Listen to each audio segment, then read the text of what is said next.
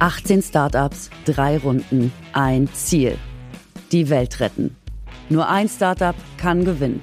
Und zwar 100.000 Euro.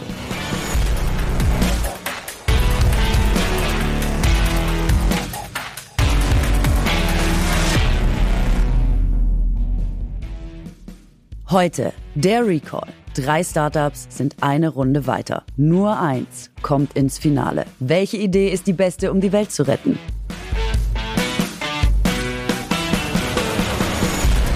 Ich bin Katrin Bauerfeind. Das hier ist meine neue Podcast-Show. Frau Bauerfeind rettet die Welt. Weiter geht's. Hallo und herzlich willkommen in einer weiteren Runde 2 von Frau Bauerfeind rettet die Welt. Also der Recall. Wir haben schon einmal alles durchgespielt, das heißt, ihr wisst Bescheid. Wir haben aus Runde 1 drei Startups in den Recall geschickt, in Runde 2 geholt und äh, die treten heute gegeneinander an. Nur ein Startup zieht weiter ins Finale und hat da die Chance, 100.000 Euro zu holen. Das Preisgeld wird zur Verfügung gestellt von Planet Hero, eine Initiative der Zürich Versicherung. Dankeschön. So, und ich sitze hier natürlich nicht alleine in der Schallzentrale der Weltrettung, sondern ich habe bei mir meine Co-Piloten für die Reise. Kritische, smarte, gut aussehende Menschen, was uns nichts bringt, weil es ist ein Podcast. Es ist mir aber trotzdem lieber als andersrum. Johannes Strate und Ralf Kaspers sind hier. Hallo. Ja, guten Tag, Karin. Sie baut immer wahnsinnig nette Rampen. Ja, ne? Unglaublich. Das ist mein Job hier als Moderatorin ja, ja. und erste so Weltretterin. Rampen bauen. Fühlt sich sehr gut an, immer noch. Hey, wie geht's euch? Wie geht's euch nach Runde 1? Sehr gut, sehr gut. Immer noch sehr gut. Ja, ich bin immer noch ein bisschen baff von allem, was ich so mitbekommen und gehört habe. Ja, weil noch mal ganz kurz, man denkt, geile Idee, super. Wenn ich mich melde und sage, möchtest du dabei sein, du so, ja, unbedingt. Und dann stellt man fest, so ging es auch Johannes schon und mir in Runde 1, es ist nicht so leicht, weil wir müssen schwierige Entscheidungen treffen. Es ist nicht nur Fun für uns. Wir tragen auch die Verantwortung der Entscheidung. Absolut. Ich meine, das Geld ist nur für ein Projekt und nicht für alle Projekte. Richtig. Das heißt, es müssen viele, viele Projekte einfach rausgeworfen werden und das ist echt schwierig. Kill your darlings ist hier auch unser Motto, ne? Johannes, bist du aufgeregt, ja, aber bereit? Ich bin aufgeregt und bereit freue mich sehr und äh, bin Eigentlich sehr, wie sehr immer, gespannt. aufgeregt, aber bereit. Das ist eigentlich dein Lebensmotto. aber ganz ehrlich, ist doch ein super gutes Lebensmotto. Also ist kann ich jedem nur empfehlen. Aufgeregt, aber bereit. Ist doch toll.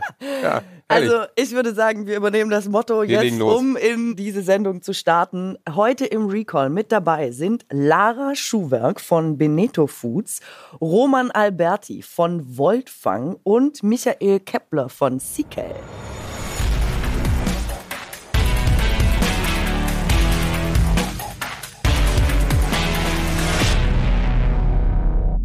Und alle haben natürlich wieder eins gemeinsam, äh, sonst wären sie natürlich nicht hier. Sie haben eine hervorragende Idee, um die Welt zu retten oder auf jeden Fall ein gutes Stück besser zu machen.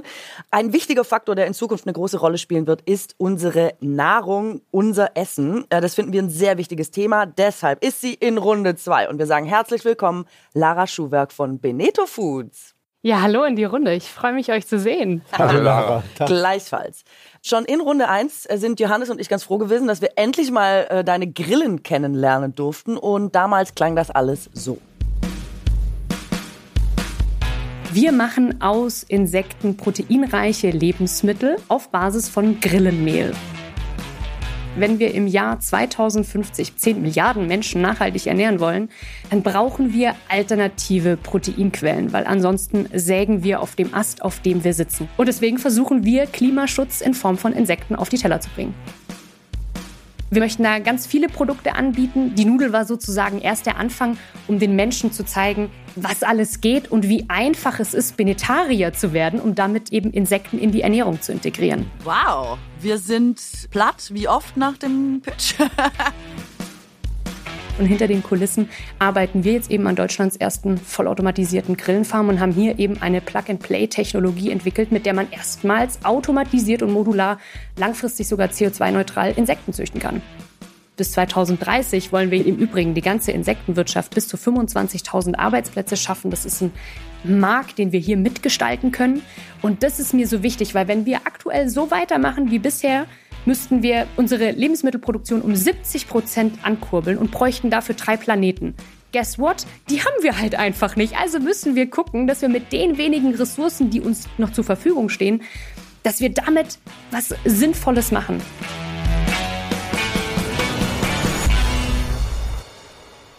So, es klingt äh, ungut. Bis 2050 sind wir wahrscheinlich 10 Milliarden Menschen auf der Welt. Alle wollen was essen, müssen was essen. Und wie genau das gehen soll, das weiß heute noch keiner so genau und deswegen muss sich jemand drum kümmern, dass wir Alternativen haben. Und da kommt Lara ins Spiel, übrigens auch aus meiner Heimat und sie bietet uns Grillen als Lösung an, aktuell Pasta und Brotmischungen, bald vielleicht Snacks.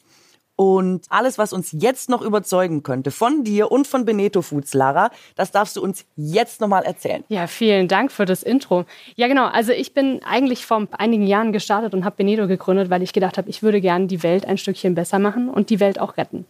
Ich habe in den letzten Jahren mitgekriegt, dass das die Überheblichkeit pur ist, weil das stimmt nämlich gar nicht. Die Welt funktioniert nämlich ganz hervorragend ohne uns. Wir müssen nämlich eigentlich aufwachen und verstehen, dass wir uns retten müssen, nämlich nichts weniger als die Menschheit. Und ich bin davon überzeugt, dass eben Insekten in der Futtermittelindustrie als auch in der Lebensmittelindustrie ein holistischer Teil der Lösung sind. Und ich habe mich mit Benito jetzt darauf fokussiert, den Lebensmittelmarkt anzugehen, weil, Kathrin, du hast es ganz richtig gesagt, bis 2050 haben wir 10 Milliarden Menschen und um die alle nachhaltig ernähren zu können, müssten wir unsere Lebensmittelproduktion um 70 Prozent steigern. Das ist einfach enorm. Die OECD, die sagt jetzt schon, dass wir bis 2030 eine äh, Proteinlücke, also einen Mangel von 123 Millionen Tonnen haben werden. Und das ist bis 2030, das ist praktisch übermorgen. Und ähm, ich glaube, dass Insekten hier eben ein absolut großes Potenzial haben. Das Schwierige an der Sache ist, es sieht halt noch ein bisschen ungewohnt aus für das westliche Auge, weshalb wir es eben in Mehl verarbeiten und daraus Lebensmittel machen, die wir eh schon sehr gut finden und in unserer täglichen Ernährung integrieren, wie zum Beispiel Brot, Nudeln, langfristig hoffentlich auch eben Alternative Meat zum Beispiel. Und der Vorteil davon liegt ehrlich gesagt auf der Hand. Es ist ökologisch, gibt ganz fantastische Hausnummern, 2000 mal weniger Wasser, 100 mal weniger CO2-Emissionen, ist aber auch ernährungsphysiologisch total sinnvoll, weil es hat mehr Eisen als Brokkoli, mehr Vitamin B12 als Fisch, mehr Proteine als Rindfleisch und mehr Kalzium als in Milch. Es ist eine unverbrauchte Proteinquelle, die unbedingt auf unseren Teller muss. Und ich bin davon überzeugt, es ist nicht eine Frage, ob wir Insekten essen, sondern nur noch eine Frage, wann. Lara, cool, danke schön, äh, danke. Äh, dass du es uns nochmal auf die Schnelle vor Augen geführt hast. Wie geht's dir? Bist du aufgeregt oder ist alles ja, ich entspannt? Bin unfassbar aufgeregt, mmh. natürlich. Zu Recht, zu Recht. ja, ich werde hier gleich gegrillt. Richtig. In, ah, Im wahrsten Sinne des Wortes, du, in der Tat. Kann, kann, ich kurz noch was fragen? Du kannst natürlich ja, genau was fragen. Bist du hier. Deswegen was meinst du mit holistischer Teil. Das wäre auch meine Frage gewesen. Kannst du uns das nochmal erklären? Was ist das Ganzheitliche an deiner Idee? Ganz genau, das Ganzheitliche. Ich glaube, es braucht einfach viele Lösungsbausteine. Ja. Also von der Energie über die Ernährung bis über Mobilität. Also wir sind einfach nur ein Puzzleteil der großen Lösung. Wenn man es jetzt allerdings auf die Mikroebene, auf Beneto runterbricht, haben wir natürlich auch einen holistischen Ansatz, nämlich dahingehend, dass wir sogar unsere eigene Insektenfarm aufbauen, um den Rohstoff bezahlbar zu machen, um die Qualität zu verbessern und um die Landwirtschaft sogar auch noch mit einzubeziehen, uns den zu ermöglichen, Insekten anstatt zukünftig Schweine zu produzieren. Also wir gehen da tatsächlich die komplette Wertschöpfungskette von Ei bis Pasta auf dem Teller an. Also es klingt alles super, was du sagst, aber kannst du konkreter werden in den Punkten, was ihr jetzt gerade schon aktuell macht? Weil unser Stand ist, ihr stellt hauptsächlich jetzt erstmal Produkte aus Grillenmehl her, also diese Snacks und diese Pasta und so. Genau, also was jetzt natürlich der Endkonsument sieht, sind die Produkte, die man kaufen kann und die man essen kann, um einfach schon die benetarische Ernährung in seinen Alltag zu integrieren. Und hinter den Kulissen haben wir den Aufbau unserer Insektenfarm ablaufen. Das heißt also, wir züchten die Grillen selber, also über den kompletten Prozess von Reproduktion, Aufzucht über Verarbeitung, haben hier eben eine Technologie entwickelt, wie das automatisiert vonstatten gehen kann. Und das geht hoffentlich im März das erste Mal an die Landwirtschaft. Das heißt, da möchten wir diese Technologie das erste Mal an eine Biogasanlage anschließen und einen Landwirten ermächtigen, hier tatsächlich in das Insect Farming mit einzusteigen. Also das ist natürlich, das sieht man aktuell noch nicht, weil das ist aktuell in der Firma, in unserem R&D Center natürlich in Albstadt. Aber vordergründig sind es erstmal der Use Case, was kann man aus den Insekten machen? Das sind jetzt natürlich die Lebensmittel. Da fallen noch andere Nebenströme an, zum Beispiel der Insektenkot. Mhm. Also jetzt allein dieses Jahr fehlen ähm, dank Russland 10 Prozent der gehandelten Phosphat- und Stickstoffdünger. Hier könnten beispielsweise Insekten auch eingrätschen und Düngemittel liefern. Und dann haben wir noch das Thema Chitin, was ebenfalls als Nebenstrom anfällt. Das ist im Endeffekt das Exoskelett der Insekten. Das besteht aus Chitin. Da die Insekten sich mehrmals häuten, fällt es eben in reiner Form an. Und damit lassen sich langfristig beispielsweise Schutzfolien für Textilien machen. Daraus lässt sich eventuell äh, Bioplastik herstellen. Mhm. Also da ist die Wissenschaft äh, und die Forschung noch ganz am Anfang und in den Kinderschuhen. Mhm. Und kannst du uns vielleicht mal nur, dass wir es äh, noch mal ein bisschen überreißen können oder uns besser vorstellen können, sagen, was euer derzeitiges Produktionsvolumen ist? Also wie viel stellt ihr momentan her oder in wie vielen Läden verkauft ihr? Und äh, gerne auch, gibt es ein Ziel? Wo wollt ihr im mhm. Jahr X sein? Wie viel wollt ihr bis dahin herstellen oder auf dem Markt haben? Genau, also die Menge ist aktuell noch überschaubar. Wir sind aktuell noch so im, im zehnstelligen Tonnenbereich, leider im Jahr. Wir sind noch sehr nischig unterwegs. Wir haben uns auch absichtlich auf einen Online-Only-Ansatz ähm, gestürzt, weil wir viel gesehen haben im Lebensmitteleinzelhandel, dass da einfach noch nicht die Bereitschaft da ist das flächendeckend und massenmarkttauglich zu konsumieren. Wieso? Weil A, der Preis ist nämlich noch viel zu hoch und B, die Qualität, die ist okay, aber die ist absolut ausbaufähig. Und genau um diese zwei ähm, Hebel anzugehen, haben wir eben die Benito Farm gegründet, um den Rohstoff an sich attraktiver und massenmarkttauglicher zu gestalten. Und verstehe ich das richtig, dass du quasi über deine eigenen Produkte sagst, dass sie qualitativ noch nicht so richtig geil sind? Ich glaube, ich wäre eine schlechte Unternehmerin, wenn ich meinen Status quo die ganze Zeit hypen würde und nicht an das Optimierungspotenzial denke. Ich glaube, und das sage ich ganz ehrlich, unsere Produkte sind fair 80 Prozent. Das ist das Beste, was wir aktuell rausholen können aus der Produktion, aus der Rezeptur, aus den Rohstoffen. Besser geht es aktuell nicht. Mhm. Aber das ist mir nicht genug. Das muss besser gehen. Das muss nämlich auch so toll sein, dass nicht nur der klassische Dinkelpasta-Esser das lecker findet, sondern dass es auch der klassische Hartweizen-Kries, goldgelbe, wunderschöne Pasta mit Tomatensauce-Esser, dass der das auch toll findet. Mhm. Und ähm, das ist eben noch eine kleine Hürde, und die versuchen wir eben zu überwinden, indem wir diesen kompletten Insect-Farming-Prozess mit aufrollen. Weil das Problem ist hauptsächlich gerade noch, es schmeckt nicht. Ich finde, es, es, schmeckt prima. Wir haben 30 bis 50, je nach Monat, 30 bis 50 Prozent wiederkehrende Käufer, die absolut für den Geschmack sprechen.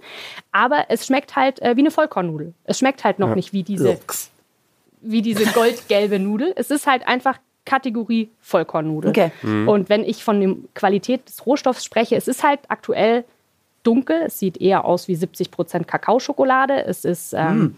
es riecht gar nicht mal so lecker. Es ist knirschig. Und das ist aber auch gar kein Problem, weil der Rohstoff, den gibt es ja erst seit 2018. Also wir vergleichen hier mhm. einen Rohstoff, der in den Kinderschuhen steckt, mit etwas, was irgendwie wie Getreide zum Beispiel, was hunderte Jahre Zeit hatte, perfekt zu werden. Und ähm, wir können da eben einen Hebel ansetzen. Mhm. Über die Reproduktion, Aufzucht und die Verarbeitung haben wir Wege gefunden, wie wir daraus was machen können, dass zum Beispiel große Hersteller wie Dr. Oetker bald eine Insektenpizza machen können oder Nestle, weiß der Kuckuck was. Also dann wird es Den Namen haben wir ja nicht gehört. Aber ähm. es, ist, es ist so, dass du oder dass ihr eher auf die Endverbraucher zielt oder auf die großen Firmen, um sozusagen den Material oder Rohstoffe zu liefern, damit die das dann verarbeiten. Was ist so das Ziel eigentlich?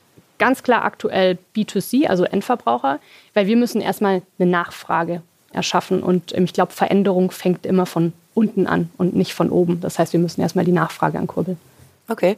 Dir ist vielleicht schon aufgefallen, wir haben hier eine Veränderung äh, im Vergleich zu Runde 1. Wir haben uns kritischer aufgestellt.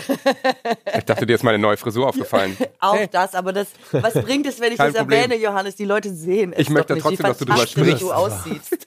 Johannes sieht fantastisch aus. Er Karin, hat eine tolle das kann Frisur. ich doch nur zurückgeben. wir waren nicht kritisch genug, ist uns. Äh, wir sind schnell begeisterungsfähig. Ja. Wir sind gleich dabei beim Weltretten, deswegen haben wir gedacht, wir stocken auf. Und da ist Ralf Kaspers zu uns gekommen und der ähm, super kritisch. Der kritische, super kritisch. kritische Ralf. Das jetzt schon mal als Teasing, Lara. Halte dich fest. Ralf hat Fragen. Ich bin auch sehr wohlwollend, natürlich, aber ich habe auch Fragen. Du hast gerade eben erzählt, und es stimmt natürlich, wir werden sehr viele Menschen auf der Welt sein. Wir müssen mit der Ernährung gucken, wie wir alle satt kriegen.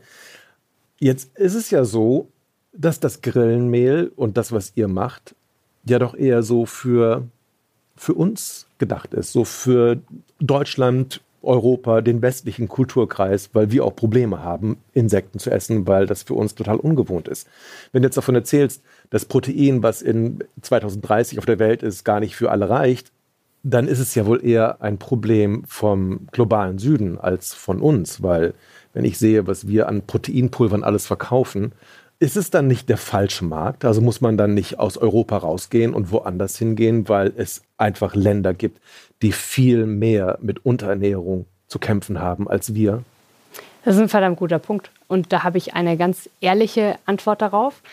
Ich habe tatsächlich ein Jahr lang in, in, China gelebt, in Hongkong und in Shanghai und habe da gesehen, dass es für die völlig normal ist, Insekten zu essen. Das heißt, da müssen wir gar nicht mehr dieses Nachfragethema anfassen, weil das kulturell eh schon gelebt wird, das Insektenessen.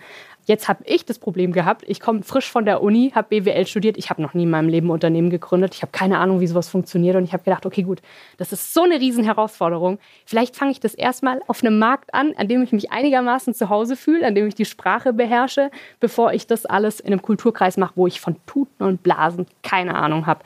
Deswegen ist mein Ansatz, ich möchte erstmal hier in Deutschland meine Gehschritte machen und eine Lösung anbieten, die funktioniert, um sie dann in anderen Kulturkreisen zu implementieren. Aber völlig richtig, Ralf. Und es ist ja auch so, klar, wenn du in Asien warst, dann siehst du, da gibt es Skorpione am Spieß, an jeder Straßenecke eigentlich. Das heißt, man sieht, dass man Insekten isst. Wobei Skorpione keine Insekten sind. Aber das sind Spinnenartige, genau. Also das, was du vorhast, ist ja was total Abstraktes. Also die werden klein geschreddert und gemahlen, so dass man gar nicht mehr sieht, dass es Insekten sind. Und das hat man ja auch ganz oft in der Fleischproduktion. Je abstrakter das Tier ist, also je weniger du Klauen siehst, beispielsweise, je weniger du die Tierform siehst, desto besser verkauft sich das und desto industrieller kann das Tier gehalten werden, weil die Leute gar nicht mehr, denen ist gar nicht mehr klar, wo das eigentlich herkommt, das Tier und wie das geschlachtet werden muss und so.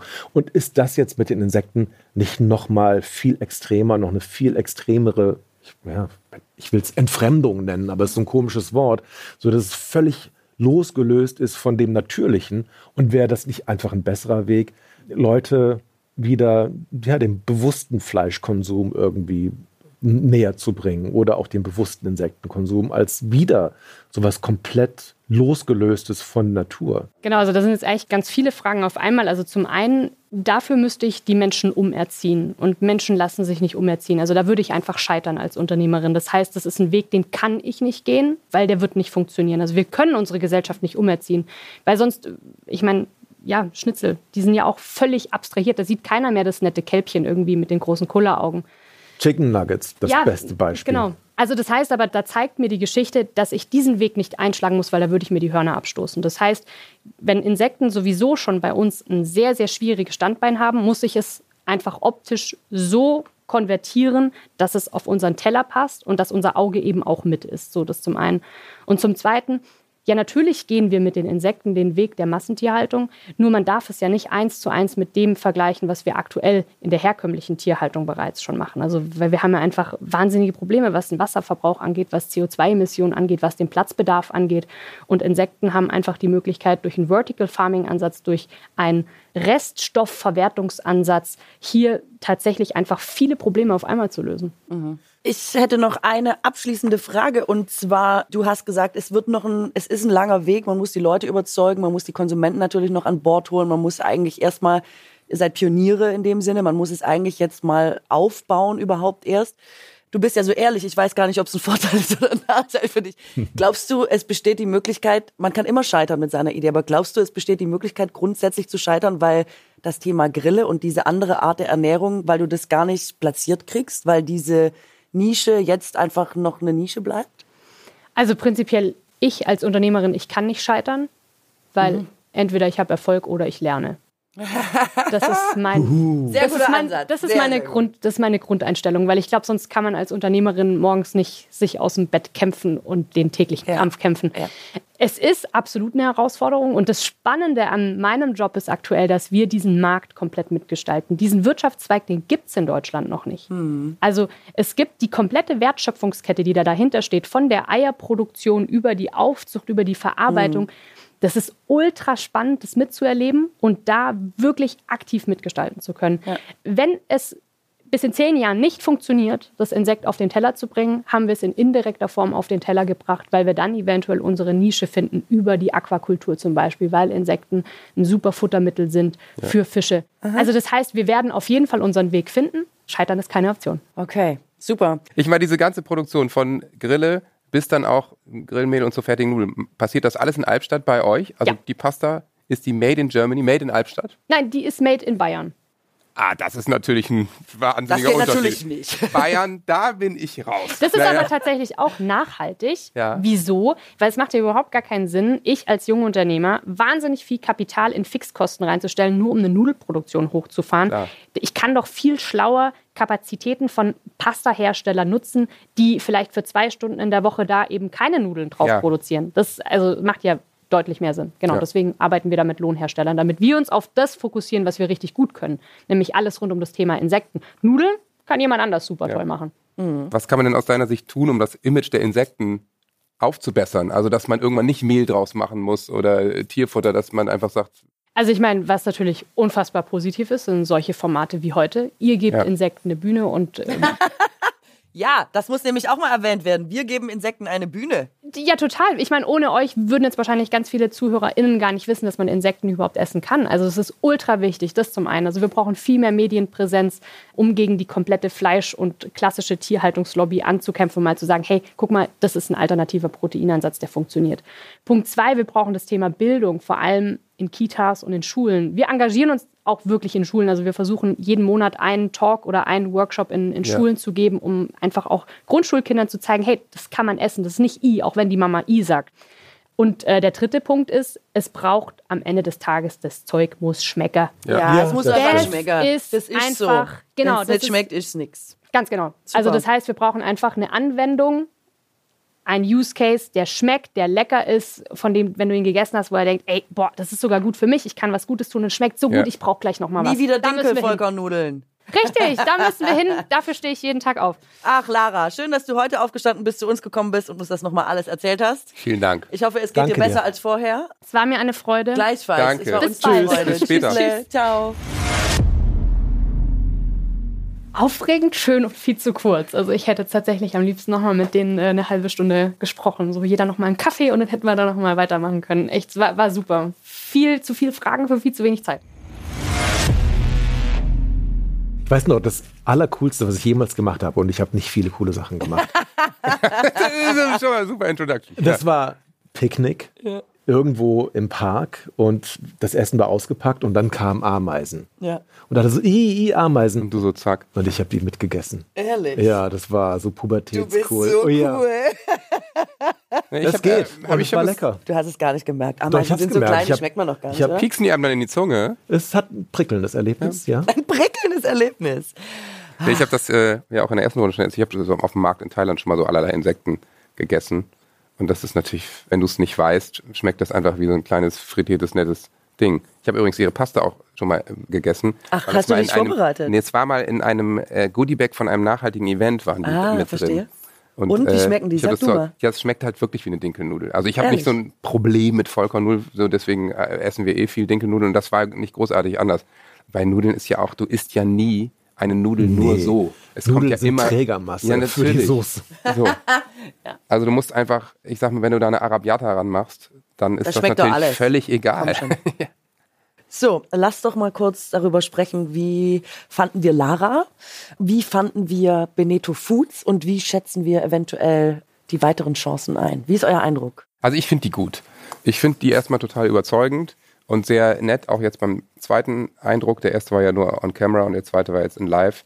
Ich finde, sie ist schon sehr überzeugend und sie ist motiviert. Ich kann mir schon vorstellen, dass wenn sie ihre Investitionsrunden dreht, dass die Investoren auch überzeugt und dass sie da durchaus erfolgreich sein kann. Das ist natürlich jetzt einfach noch wahnsinnig klein, aber sie hat es ja erzählt, dass 2030 wir schon eine riesige Proteinlücke haben. Ja. Und natürlich, irgendjemand wird diese Lücken füllen. Warum nicht Beneto Foods auch?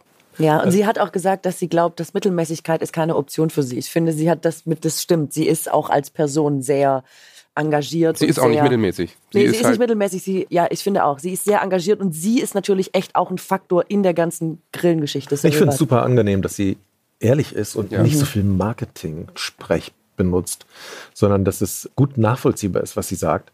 Und dass ich nicht den Eindruck habe, da ist viel heiße Luft drin, sondern Ja. dass sie schon weiß, worüber sie spricht und dass sie sich auch im Klaren darüber ist, welche Nachteile es gerade noch hat oder Ja. wo zumindest da noch Luft nach oben ist. Und Das finde ich super. Wer ist schon so ehrlich und sagt von seinem Produkt, das knirscht noch und so. Also, das ist halt super. Super. Und ich glaube eben, das ist ja auch ein Faktor, ich glaube, dass da 100.000 Euro echt viel ausmachen würden. Das habe ich vorhin auch Ja. gesagt. Stimmt. Also ich finde diesen Nahrungsmittelbereich nach wie vor einen sehr, sehr spannenden. Ja. Mein Gott, besser kann man es nicht Vor machen. allem, ich meine, dem Grillen eine neue Bedeutung zu geben. Ja, In Deutschland, komm schon. Ja. ja. Komm, wir grillen. Bratmaxe Und wird wir irgendwann trinken, in, kann man dann auch. Insektensekt trinken? Insektensekt. Es gibt noch so viele Möglichkeiten. Vielleicht Hey, steigen wir ins sind ja Marketing ein bei Urinsekten. Foods. Äh, Urinsekten. Urinsekten, ja, ja, ja, richtig.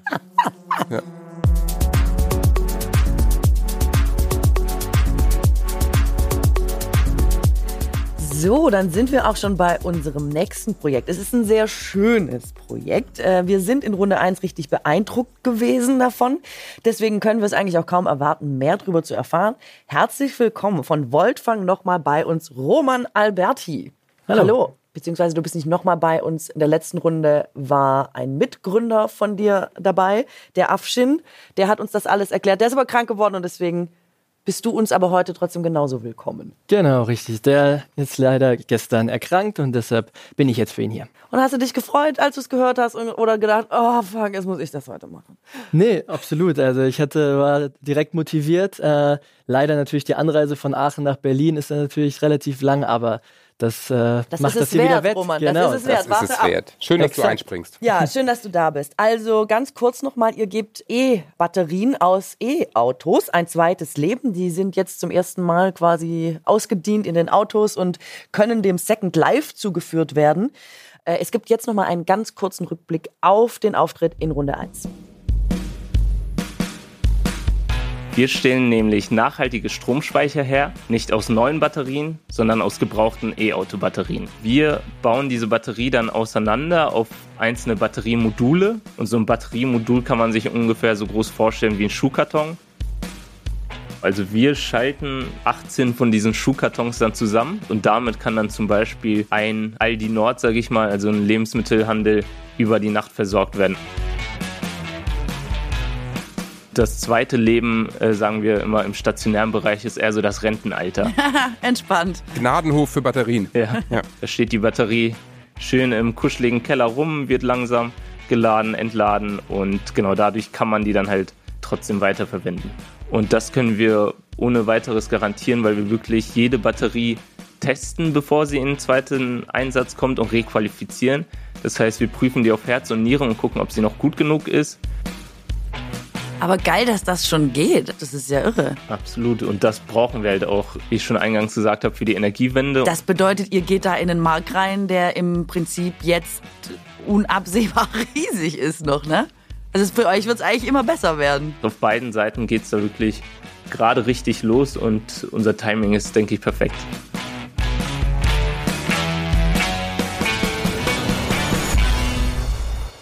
So, die Idee ist so gut wie simpel. Wir haben schon äh, festgestellt, die einfachsten Ideen sind oft die besten, nicht wahr, Johannes? Ja, Katrin. Genau. Und, und die schwierigsten Und- gleichzeitig. Ja, das stimmt, das stimmt auch. Also die Danke, Ralf. Möglichkeiten dieser Idee sind jedenfalls irre. Äh, vom Speichern von Solarenergie im Einfamilienhäuschen bis hin zu den schon angesprochenen Filialen, die sich dann autark mit Strom versorgen können, bis hin zur Industrie. Und wir erinnern uns aus Runde 1, ihr habt große Pläne. Ihr wollt nämlich bestenfalls die komplette Stromversorgung speichern können, was ja bislang noch nicht möglich ist bei uns. Es gibt also schon genug Benefits, die für euch sprechen, aber du bekommst natürlich jetzt wie alle anderen hier nochmal deine zwei Minuten, um uns von euch von Voltfang zu überzeugen. Bitte schön, Roman. Ja, also als Voltfang haben wir natürlich erstmal diese strahlkraft Idee, wo wir gesagt haben, okay, wir können Leute damit motivieren. Jeder, der bei uns mit uns zusammenarbeitet, kommt nicht wegen des Geldes zu uns, sondern ist intrinsisch motiviert und will Voltfang äh, nach vorne bringen. Und da ist unsere Mission einfach, man kann sagen, okay, wir sparen jetzt natürlich durch die nachhaltigen Batterien so und so viel Tonnen CO2, wir sparen so und so viel Tonnen äh, an Mangan, an Kobalt, an Rohstoffen, die nicht produziert werden müssen. Das ist, sind natürlich alles schöne Nebeneffekte. Aber das Wichtige dabei ist, dass wir unsere Batteriespeicher für jeden zugänglich machen müssen. Wir müssen Batteriespeicher günstiger produzieren können als jetzt, weil wir befinden uns in der Mitte der Energiewende und da ist das Problem, es kommt immer mehr Windkraft in das Netz, es kommt immer mehr Solarkraft in das Netz und Das ist natürlich auf der einen Seite gut und das wird auch so kommuniziert in den Medien, dass wir jetzt 30, 40 Prozent erneuerbare Energien haben. Was aber nicht kommuniziert wird, ist der Fakt, dass wir die Energien auch irgendwo speichern müssen. Und das muss mehr kommuniziert werden. Und genau da setzen wir an, dass wir den Batteriespeicher günstig machen können, so dass wir die Energiewende mit diesen Batteriespeichern dann schaffen können und somit dann auch einfach für alle eine, eine gute Zukunft generieren können. Super, Dankeschön. Ja, das ist was, was einen immer wieder überrascht. Momentan ist es tatsächlich so, dass das Stromnetz die ganze Zeit in Balance gehalten werden muss. Es muss vielleicht mal ein Windpark ausgemacht werden oder ein Kraftwerk muss schnell hochfahren, damit das alles immer gleichmäßig verteilt werden kann, weil es diese Speichermöglichkeit nicht gibt. Ihr würdet natürlich ein Hauptproblem tatsächlich lösen, weil alleine auch die Nord-Süd-Achse, also Windenergie, die in den Süden muss, dort nicht gespeichert werden kann, ist ein Problem. Ich war schon in Runde eins davon überrascht, weil das da auch schon zur Sprache kam. Ihr traut euch das zu. Ihr traut euch zu, quasi die komplette Speicherkapazität des Stromnetzes auf eure Schultern zu nehmen und zu sagen, wir gehen das jetzt mal an mit der Stromspeicherung, richtig?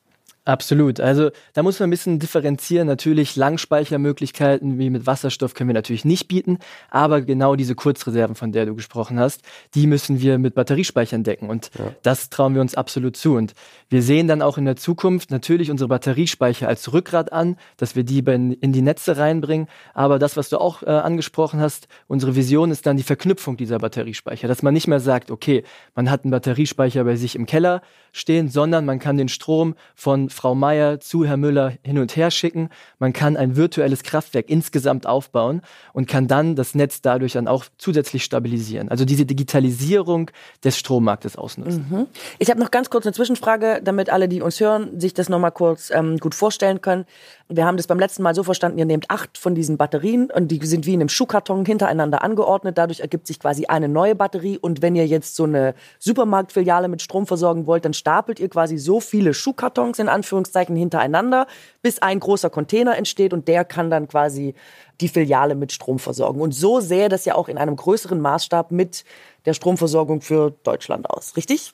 Exakt, genau. Also wir bekommen die gesamten Batteriepacks der Fahrzeuge, dann bauen wir die auf Modulebene runter. Das sind dann so Schuhkarton große Batteriemodule und die werden dann in irgendwelchen Industrieschränken zusammengefasst und dann je nach Größe, wie man es braucht, dann partitioniert, um dann in Größen wie für zum Beispiel eine Aldi-Filiale oder noch größer in Container-Varianten dann zusammengeschaltet zu werden. Ich habe eine Frage und zwar, äh, du sagst gerade, das soll für alle zugänglich gemacht werden. Aber wenn es darum geht, die ganzen Stromkapazitäten irgendwie kurzfristig zu speichern, richtet sich das doch eher an die großen Stromversorger und nicht an die Einzelpersonen, oder? Ja, zurzeit haben wir hauptsächlich das Top-Down-Prinzip, dass wir sagen, große Kraftwerke und dann verbraucht jeder seinen Strom. Aber im Strommarkt der Zukunft sehen wir das zumindest äh, anders. Das ist ein dezentralisiertes Stromnetz, wo wir sagen, jeder ist als Prosumer äh, aktiv. Das bedeutet, er produziert selber Strom, er konsumiert Strom und das Ganze zu digitalisieren und dezentral aufzubauen. Das wird eine der Schwierigkeiten, die wir haben. Und das wird durch die Liberalisierung des Strommarkts alles ermöglicht. Das ist gerade noch relativ schwierig, aber genau das müssen wir erreichen, dass jeder seine eigene, eigener Herr über seine Energie. Wie können wir das erreichen? Beispielsweise durch PV-Anlagen, die äh, man bei sich installieren kann, durch Windkrafträder, die mhm. irgendwo aufgestellt werden. Aber natürlich ein Key-Faktor sind dann die Batteriespeicher, die den Strom dann äh, auch zu jeder Zeit äh, erreichbar machen. Wenn du jetzt aber da von einer völlig neuen Energieinfrastruktur sprichst, das ist, haben wir ja noch gar nicht. Also ich meine, auch jetzt, wer eine PV-Anlage, also Photovoltaik auf dem Dach hat und es sich leisten kann, erstmal das einzubauen ja. und es sich leisten kann, vielleicht auch Batteriespeicher einzubauen, das sind ja nur ganz wenige Menschen. Der Großteil, der kann sich gar nicht leisten. Da frage ich mich, wo ist denn dann der Markt für eure Batteriespeicher, wenn dieses ganze Netz noch so oldschool ist und so von, ich weiß nicht, wie viele Jahrzehnten muss da nicht erstmal viel mehr anderes Zeug passieren, damit es sich lohnt, über Second Life von alten Batterien nachzudenken? Genau das ist quasi der Punkt, äh, den ich am Anfang meinte. Wenn wir jetzt nur PV-Anlagen einspeisen lassen, nur Windkrafträder einspeisen lassen, da ist unser Netz nicht für geeignet. Das wird unser Netz äh, mehr oder weniger einfach überlasten. Aber wenn wir das Ganze noch speichern können und sozusagen dieses Netz dadurch entlasten können, da kommen die Batteriespeicher wieder ins, ins Spiel. Und natürlich, es kann sich nicht Leder leisten, leider. Deshalb müssen wir da auch mit Förderung arbeiten. Wir müssen diese Stromspeicher in Deutschland fördern, damit jeder das zugänglich hat. Und dann natürlich mit dem Gedanken des Second Life kommen wir nochmal günstiger als herkömmliche Batteriespeicher, wo man das dann nochmal einer größeren Masse zugänglich machen kann. Mhm. Wenn du jetzt Baden-Württemberg zum Beispiel mit Strom versorgen wollen würdest oder such dir ein Bundesland aus, ihr seid ja in Aachen, einem NRW, und wir wollen da jetzt Strom speichern. Also wie sähe das aus? In welchem Maßstab wäre das? Das wird sich in Zukunft noch entscheiden natürlich, in welche Richtung das Ganze geht. Meine Vorstellung Nummer eins ist, dass wir größere Batteriespeicher für verschiedene Quartiere haben, dass quasi nicht jeder einzelne Haushalt an sich eine Batterie hat, sondern wir ein Quartier, ein Viertel mit einem Batteriespeicher unterstützen und damit dann das Gesamtnetz durch entlasten. Wie sieht denn das von der Größe eigentlich aus? Ja, das meinte ich. So ein, Wie groß ist so ein Viertel äh, Aachen, ich weiß gar nicht, da wo die RWTH ist beispielsweise, die ist ja gut verteilt. Wie groß müsste die Fläche sein, die so ein Batteriespeicher braucht, um die Energie zu speichern, die so ein Viertel an einem Tag braucht. Bitte antworte in Fußballfeldern. Drei Badewannen wären das dann, die wäre die richtige Antwort. Nein, ähm, es ist. Das äh, kommt mir sehr wenig vor. Entschuldige mal. Tatsächlich kann Volle man sagen, circa für ein Viertel kommt natürlich immer ein bisschen auf die Größe der Viertel an, aber da so vier Megawattstunden bedeutet vier Container, die man dazu aufstellt, dass man da quasi dieses so ein Viertel äh, mit abdecken kann. Vier Container? Aber vier Container für ein Viertel kann man Pi mal Daumen. Aber was für Container? So kleine Container, große Container? Naja, Hamburger Hafen, Digi. Genau. 40, große Container. 40 Fuß Container, also so. normale Seekontainer. Aber jetzt Container frag, ist ein Container. Jetzt, jetzt äh, was sind das für Batterien dann? Sind das Lithium-Ionen-Akkus? Genau, richtig. Das sind alles ausschließlich Lithium-Ionen-Batterien. Es geht dann noch mal ein bisschen in unterschiedliche Zellchemien, wo unterschiedliche Hersteller aus unterschiedlichen Ländern, vor allem Europa und USA, ein bisschen unterschiedliche Chemien haben. Aber an sich alles Lithium-Ionen-Batterien, alles NMC-Batterien. Das ist dann quasi mit Mangan und Nickel noch dabei. Und die werden wieder verwendet. Und was bei uns noch so ein bisschen das Besondere ist, ist, dass wir tatsächlich auch doppelt so viel Batterien zum Kunden mitnehmen. Weil wir am Anfang überlegt hatten, okay, wenn wir jetzt gebrauchte Batterien mit 80 Prozent Restkapazität mhm. einbauen, halten die natürlich wieder nicht so lange. Also nehmen wir doppelt so viel Batterien mit beim Kunden, der zum Beispiel 100 Kilowattstunden braucht. Den geben wir 200 Kilowattstunden, mhm. drosseln die Kapazität dann auf 50 Prozent man kennt das vom Laptop, ja. vom Handy. Man soll nicht in die oberen 20, 30 Prozent laden, weil da das sogenannte Lithium Plating, einer der größten Alterungsfaktoren für Batterien eintritt. Ja. Also haben wir uns gesagt, wir betreiben die im optimalen Fenster und dadurch können wir auch wieder eine Lebensdauer von 10 bis 15 Jahren garantieren für den Kunden. Ja. Wie gefährlich ist das äh, eigentlich, wenn du so riesen Container hast mit ja. alten Batterien? Das mit der Garantie wäre auch meine Frage gewesen. Also ich meine, es sind ja alles sind ja mal gebrauchte Artikel. Wie könnt ihr denn quasi sicherstellen, garantieren, dass die alle denselben Standard haben? Weil die kommen ja offensichtlich aus den unterschiedlichsten Teilen der Welt und hatten vorher einen unterschiedlichsten Einsatz, ne? ob im Auto oder sonst wo. Kann es dann auch sein, dass ein Kunde alle zwei Tage anruft und sagt, ey, also ist schon wieder hier eine ausgefallen und hier und ihr fahrt die ganze Zeit hin und her und habt dann totalen Aufwand? Also wie könnt ihr das sicherstellen?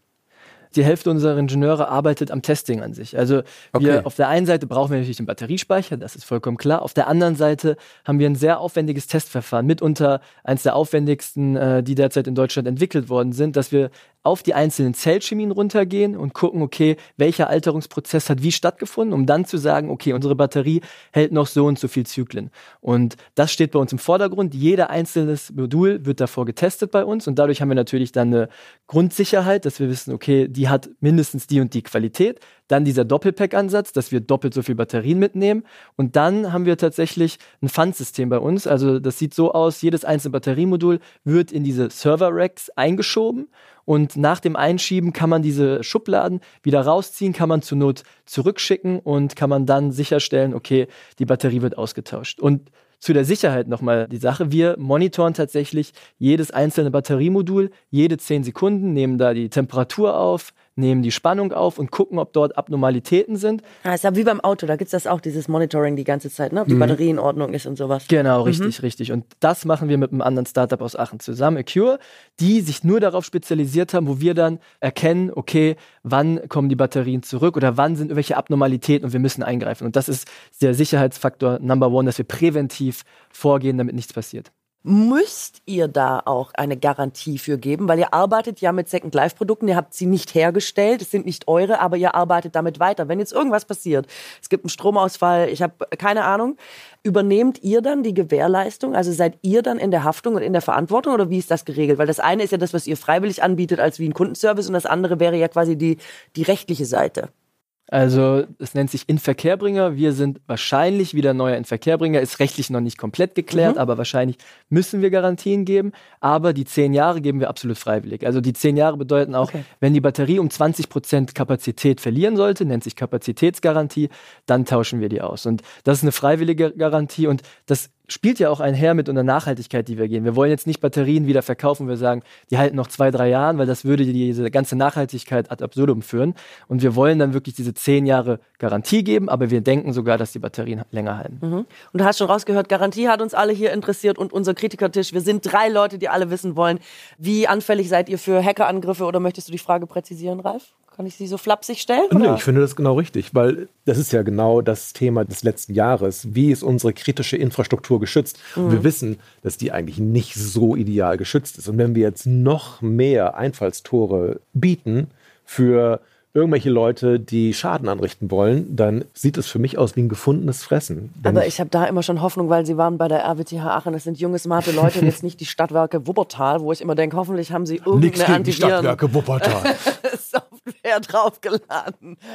Ja. ja. also bei uns werden jede Daten verschlüsselt und auch das Energiemanagementsystem, das quasi das Ganze steuert und worüber die ganzen Daten ausgetauscht werden, haben wir tatsächlich eine Kooperation mit einem anderen Unternehmen, die genau diese Daten sicherstellen, dass da kein Einfallstor für irgendwelche anderen Unternehmen ist, weil das natürlich genau bei diesen Energiethemen eine der, der kritischsten Sachen ist. Und ich habe noch eine letzte Frage. Eine, ne? Na gut, Ralf, eine ja. noch. Jetzt. Eine, also, eine, die ja. letzte. Gut. Ziehen wir hinten Verdi ab. ist jetzt nicht richtig gut. Ihr seid ja nicht die Hersteller von Batterien, sondern ihr bekommt die von Autoherstellern beispielsweise. Warum sollten die Autohersteller mit euch zusammenarbeiten? Warum sollen die sich dieses Geschäft einfach von euch aus der Hand nehmen lassen, wenn die auch sagen könnten, das sind unsere Batterien, wir mhm. kennen die, wir können da direkt nochmal das auch als Service anbieten. Also was ist da euer Alleinstellungsmerkmal? Ja, die Konkurrenzsituation interessiert mich auch, weil viele werden da Bock haben auf diese Batterien. Absolut. Also wir machen genau das, wo die Automobilhersteller keine Lust drauf haben, sagen wir mal. Also Automobilhersteller sind natürlich gerade in der Transformation, haben sehr viele Baustellen in Richtung Software, in Richtung Elektromobilität vorantreiben und sich jetzt nochmal einen anderen kompletten Kundensegment hingeben und sagen, okay, jetzt gehen wir hier rein. Äh, Mercedes hatte das tatsächlich damals gemacht. Die hatten einen Heimspeicher auf den Markt gebracht, haben aber den Markt nicht verstanden. Das heißt, diesen Marktverständnis, die Installation, alles drumherum, die Analyse, das übernehmen wir. Das ist, kann der Automobilhersteller derzeit auch noch nicht so. Aber sie können an uns entweder die Batterien verkaufen und vermieten. Das heißt, wir komplementieren quasi das Businessmodell von Automobilherstellern. Deshalb sehen wir das eher als Chance, mit denen zu kooperieren, als als äh, Herausforderung. Mhm. Ralf, wir haben es gesagt, deine Frage war die letzte. Dann. Okay. Ich frage mich, was passiert mit den Batterien, wenn die Second Life durchhaben? Also was macht ihr mit den Batterien, wenn die bei 50 Prozent sind? Das ist jetzt eine zweite Frage, möchte ich Ja, das ja, ist gut, jetzt noch eine Frage. Markiere ich hier, Ralf. Äh, das ist natürlich auch eine wichtige Frage, wobei ich mich da immer frage, ob man jetzt quasi den Second Livern, die es ja quasi schon geiler gemacht haben als die äh, First Liver, ja. noch anlassen kann, dass dann der Recycling-Faktor noch dazu kommt, wo es ja schon Elon Musk nicht interessiert hat, was aus seinen Batterien wird. Eigentlich müsste der die dann zurücknehmen. Der soll und, sich ja, darum sicher. kümmern. Und sagen, ich habe es produziert, ich habe es hergestellt. Schön, dass ihr das nochmal verlängert habt für mich und ich muss mich jetzt erst ums Recycling genau. kümmern. Das wäre doch fair. Das finde ich auch. Ist das überhaupt eine Frage, die du stellen möchtest, Antwort, Ralf, die Katrin und ich auch beantwortet haben? Also ich finde das auch absolut fair. Aber ja, offiziell geht es da um den Inverkehrbringer, wer das quasi auf den Markt gebracht hat. Das ist quasi ja. wieder die gleiche rechtliche Sache, die ich davor angesprochen hatte. Und da ist man sich noch uneins, ob der Inverkehrbringer wir sind, weil wir die Batterien zum anderen Zweck benutzen, nämlich für Heimspeicher oder für Batteriespeicher an sich, oder dass der Zweck gleich bleibt, nämlich einfach Speicherung von Energie Klar. der Batterien. Und das ist noch eine ungeklärte Frage wo natürlich die Automobilhersteller darauf pochen, dass sie nicht das wieder zurücknehmen müssen. Roman, ich habe noch eine, ich weiß, wir sind schon über der Zeit und wir haben eigentlich keine Zeit, aber äh, nur um, damit ich das einordnen kann. Beim letzten Mal habe ich gedacht, boah, das Ding, das ist so geil mit Wolfgang, das wird durch die Decke gehen. Der Afshin hat uns gesagt, vier bis fünf andere Startups in Europa oder auf der Welt haben gerade dieselbe Idee. Ihr seid alle im Austausch. Das ist das nächste Ding. Wir haben gedacht, das ist genial und so. Jetzt, ähm, wo wir dich gehört haben, es klingt immer noch alles. Es hat Hand und Fuß. Es ist eine super Idee. Es ist mega. Aber jetzt habe ich heute kurz das Gefühl gehabt, ähm, nach allem, was du gesagt hast, vielleicht gibt's doch die Chance, dass das sich nicht durchsetzt oder nicht der Markt der Zukunft ist. Davon bin ich eigentlich beim letzten Mal irgendwie mehr oder weniger überzeugt gewesen. Ich weiß, das ist jetzt eine naive Fragestellung von mir. Was sollst du jetzt darauf sagen? Aber ich will es trotzdem mal probiert haben. Wie schätzt du das ein? Ist das jetzt ein kurzzeitiger Hype und man denkt, ja, jetzt kommen diese Batterien wieder zurück, lass uns da kurz mal was draus machen. Vielleicht kann man da Energie mit speichern, aber vielleicht würde dieses Next Level im großen Stil doch nicht erreichen. Was, ich weiß, du setzt auf die, auf die, auf Variante B, aber sag mal, wie realistisch ist auch A? Also dadurch, dass immer mehr Batterien auf den Markt kommen, wir gerade nur am Anfang stehen, erstens von der Energiewende, das bedeutet von der Marktseite, da mhm. wird extrem viel kommen und dann auch auf der Supply Chain Seite, dass immer mehr Batterien in den Markt kommen werden von Elektrofahrzeugen. Mhm. Von daher wird der Markt auf beiden Seiten riesig wachsen und deshalb und seid ihr dann der Player, auf den alle setzen? Absolut. Und wir, wir, sollten die Ersten sein? Wir sind, wir sind, der, wir sind, der, wir sind derjenige, der die Batteriespeicher schon verkauft, der weiß, wie man die Batterien testet und dann die Daten in Zukunft über die Batterien auch noch sammelt, sodass ja. wir quasi so ein Wissens-Know-how aufbauen, was uns dann zukünftig auch vor anderen Unternehmen schützen kann. Seid ihr die Ersten, die schon verkaufen? Ja, es gibt derzeit noch okay. in Deutschland und in Europa noch kein einziges Unternehmen, äh, die Second Life schon anbieten. Roman, das waren noch fünf Fragen zum Schluss nach der letzten Frage. Sie waren alle gut, die Antworten waren alle super. Ganz herzlichen Dank, dass du gekommen bist, uns das nochmal alles erzählt hast. Und ich finde tatsächlich, die Anreise aus Aachen hat sich gelohnt. Was ja, vielen Auf Dank. jeden Fall. Vielen Dank, Roman. Danke, Roman. Grüß ja. alle. Danke, danke. Tschüss, mach's Tschüss. gut. Ciao. Vielleicht bis im Finale. Jo, hoffentlich. es hat übelst Spaß gemacht, zu zeigen, okay, was wir, was wir schon erreicht haben, um dann äh, immer so bekannte Gesichter zu sehen in der Jury, die man normalerweise nur aus dem Fernseher kennt. War geil, hat Spaß gemacht. Leute, Leute, ich sag euch. Leute, Leute. Ja, tut mir leid, dass ich so viele Fragen gestellt ja habe. Ach, Ralf. Ja, aber es ist so schwer. Ich meine. Katrin, der Neue ist echt anstrengend. es ist, ähm, es ist so schwer erstmal möchte ich sagen, auch schon Abstand, der beim letzten Mal da war, das sind so smarte, Total. coole Jungs. Ohne Witz, ich traue denen einiges zu, weil die einfach, wie die, guck mal, die sind, ich weiß nicht, zehn Jahre jünger als wir mindestens und die sitzen hier und erklären uns, wie man jetzt in Zukunft äh, die Energiewende schon mal äh, auf der Stromspeicherseite irgendwie abdecken kann. Mhm. Ich bin alleine davon schon unfassbar beeindruckt. Die wissen, was die tun. Das glaube ich ganz sicher. Das glaube ich auch. Und vor allem ja. haben die den Hintergrund und haben die Ahnung, ja. das auch umzusetzen. Das Lustige ist ja, Aachen ist ja im Grunde die Keimzelle von der Photovoltaik-Revolution ja. und selbst Strom herstellen. Ja, die haben, ich glaube, die haben, und er hat das selber gesagt, äh, die werden ein Problem kriegen. Er hat gesagt, die Autohersteller haben da keine Lust drauf. Ja. Aber irgendwann werden die darauf Lust ja, haben. Das glaube ich auch. Und dann ist das am nächsten Tag vorbei. Aber ich. das weiß ich nicht. Weil das ist einfach so groß und natürlich sind es deren Batterien, die produzieren die, die wissen ganz genau, wie sie sie vielleicht sogar produzieren müssen, noch ein bisschen anders, damit sie im Second Life noch ein bisschen länger halten und gut funktionieren. Aber darf ich da was dagegen und ich, halten? Und so ein Mercedes-Kraftwerk im Keller findet dann auch noch der gemeine Deutsche aus Stuttgart total cool. Ja. Das darf man auch nicht vergessen. Voltfang kennt kein Mensch, aber die BMW-Zelle im Keller, ich habe jetzt ein BMW im Keller, das wird dann mein Haus, mein BMW-Kraftwerk. Hm. Und dann ist vorbei. Was willst du sagen? Also A, glaube ich auch, was er gesagt hat, dass die das Know-how nicht haben und das deswegen erstmal auf absehbare Zeit nicht umsetzen können. Und wir haben da schon mal drüber gesprochen, Johannes und ich. Ich wundere mich immer, warum, da hatten wir es aber vom Klamottensegment, warum große Hersteller, die auch sehr teure Produkte anbieten, qualitativ hochwertige Produkte, warum die nicht selber das zurückholen ins Second ja. Life, sie ja. quasi wie Apple oder so wieder aufbereiten und neu verkaufen. Und man muss sagen, es macht fast niemand. Und es ist ein Riesenmarkt. Und die Leute haben es A nicht erkannt und haben B oft nicht die Infrastruktur oder ja. was auch immer, die Manpower, das Know-how, um es dann umzusetzen, wie es die anderen das machen. Ich glaube, aber ich weiß, was du meinst, aber ich glaube, dass das ein Faktor ist. Also ich glaube nicht, dass die sich das morgen ins Haus holen, wenn die jetzt hier den Podcast gehört haben und denken, ah, gute Idee. Ja, aber was Johannes sagt, ist ja natürlich, liegt auf der Hand. Ja. Jetzt ist es noch so, genau. dann lohnt sich's nicht. Mhm. Irgendwann werden die sehen, nee, das ist das lohnt sich. Da können wir auch nochmal richtig naja, Geld und verdienen. es wird irgendwann auch das passieren. Aber also wann ist irgendwann und wo ist Wolfgang ja, genau. dann? Und ich glaube, dass irgendwann natürlich das passieren wird, wie in jeder Tiefgarage auf einmal E-Stellplätze verpflichtend sind, werden die Batteriehersteller verpflichtet werden, dass irgendwas mit den Batterien passieren muss. Dass das im Zweifel kommt. Und dann werden sie sagen, na super, wenn wir zehn Jahre an die Batterie dranhängen, dann müssen wir uns um das Recycling-Ding später kümmern. Es spart uns also Milliarden, Billionen. Aber wenn Voltfang bis BMW und Mercedes auf die Idee kommen, soweit ist, müssen sie vielleicht auch mit Voltfang oder einer anderen solchen Firma zusammenarbeiten. Das Die werden ist die kein kaufen. Todesurteil für Voltfang. Nö, die werden die kaufen und die Jungs werden äh, schön ihr Startup-Geld auf, den- Scheiße, Roman! auf den Bahamas. Ist die Frage, ob die irgendwie so Intellectual Property generieren können oder Patente, wo man dann sagen kann, das gehört uns und Mhm. Habt ihr mal den Film über den Typen gesehen, der den Relais-Scheibenwischer erfunden hat und versus Ford? Aber ganz Nee. kurz, Leute, reden wir hier jetzt nicht über eine Situation, Okay, wo wir eine Konkurrenzsache aufbauen, die gar nicht gerade zur Diskussion steht, die wir vielleicht vermuten. Und ich finde, die eigentliche Frage ist doch, trauen wir Voltfang jetzt zu, dass die einen Markt erobern können oder eine Idee haben, mit der wir wirklich ein Riesenproblem vom Arsch haben in Zukunft? Das ist keine Frage. Ich glaube, das ist eine super Idee. Aber trauen wir den Jungs zu, das auch so durchzuziehen? Ich meine, technisch sind die vielleicht super fit, aber schaffen die das, das Technische auch so umzusetzen, dass es auf dem Markt sich behaupten kann? Oder Genau. fehlt denen, fehlt ihnen da vielleicht so ein bisschen ja, die Expertise auf dem Gebiet? Und das ist die Frage, Das, die wir sie hier wirken ja beide beantworten so, dass sie müssen. total in ihrem Ding drin sind, aber ich glaube, die brauchen nicht 100.000 Euro, die brauchen eine Milliarde.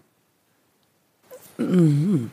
Also 100.000 Euro, glaube ich, bringen denen nichts, weil die müssen, wenn, müssen die so groß denken, dass sie quasi so groß sind, als dass Mercedes und BMW sagt, so meine lieben Freunde, hier sind wir für 10 Millionen, 20, 50, völlig egal. Und das Ding ist jetzt vorbei und äh, fertig, sondern die müssen einfach echt groß sein. Das und die müssen ganz schnell, Punkt. ganz wahnsinnig expandieren. Ich habe es aber auch so verstanden, dass das schon auch, dass Kommunen und so damit reingehen. Also dass das quasi eine öffentliche Frage auch sein wird. Und da ist natürlich auch immer noch relativ viel Geld. Keine Ahnung. Also klar, die Frage ist natürlich immer, was bewirken da 100.000 Euro? Ich könnte mir auch vorstellen, dass wir da, das haben wir das letzte Mal auch schon gesagt, ein Tropfen auf dem heißen Stein.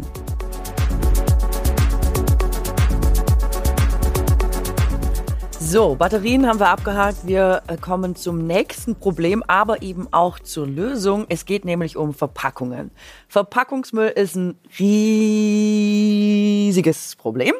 Und deswegen gibt's jetzt auch seit 2023 die deutsche Verpackungsverordnung. Und die erfüllen kann unser nächster Anwärter aufs Finale. Sikel bietet ein Mehrwegverpackungssystem. Und äh, bei uns ist Michael Kappler. Hallo. Hallo. Hallo, Hallo Michael. freue mich, dass ich wieder da sein darf. Das stimmt. Wir freuen uns, dass wir dich jetzt auch mal live zu Gesicht bekommen. Und auch deine Produkte. Du hast eine ganze Produktpalette auch schon mitgebracht. Sieht man nicht, aber wir äh, können sie sehen. Und ähm, genau, wir hören zur Auffrischung und zur Erinnerung noch mal rein, wie es damals alles war, als wir uns zum ersten Mal getroffen haben. Es gibt eine Erweiterung der Verpackungsverordnung und hier geht es quasi um eine Mehrwegangebotspflicht. Das heißt, Gastronomen wie eben auch Händler sind verpflichtet, für Einwegverpackungen eine entsprechende Mehrwegalternative anzubieten.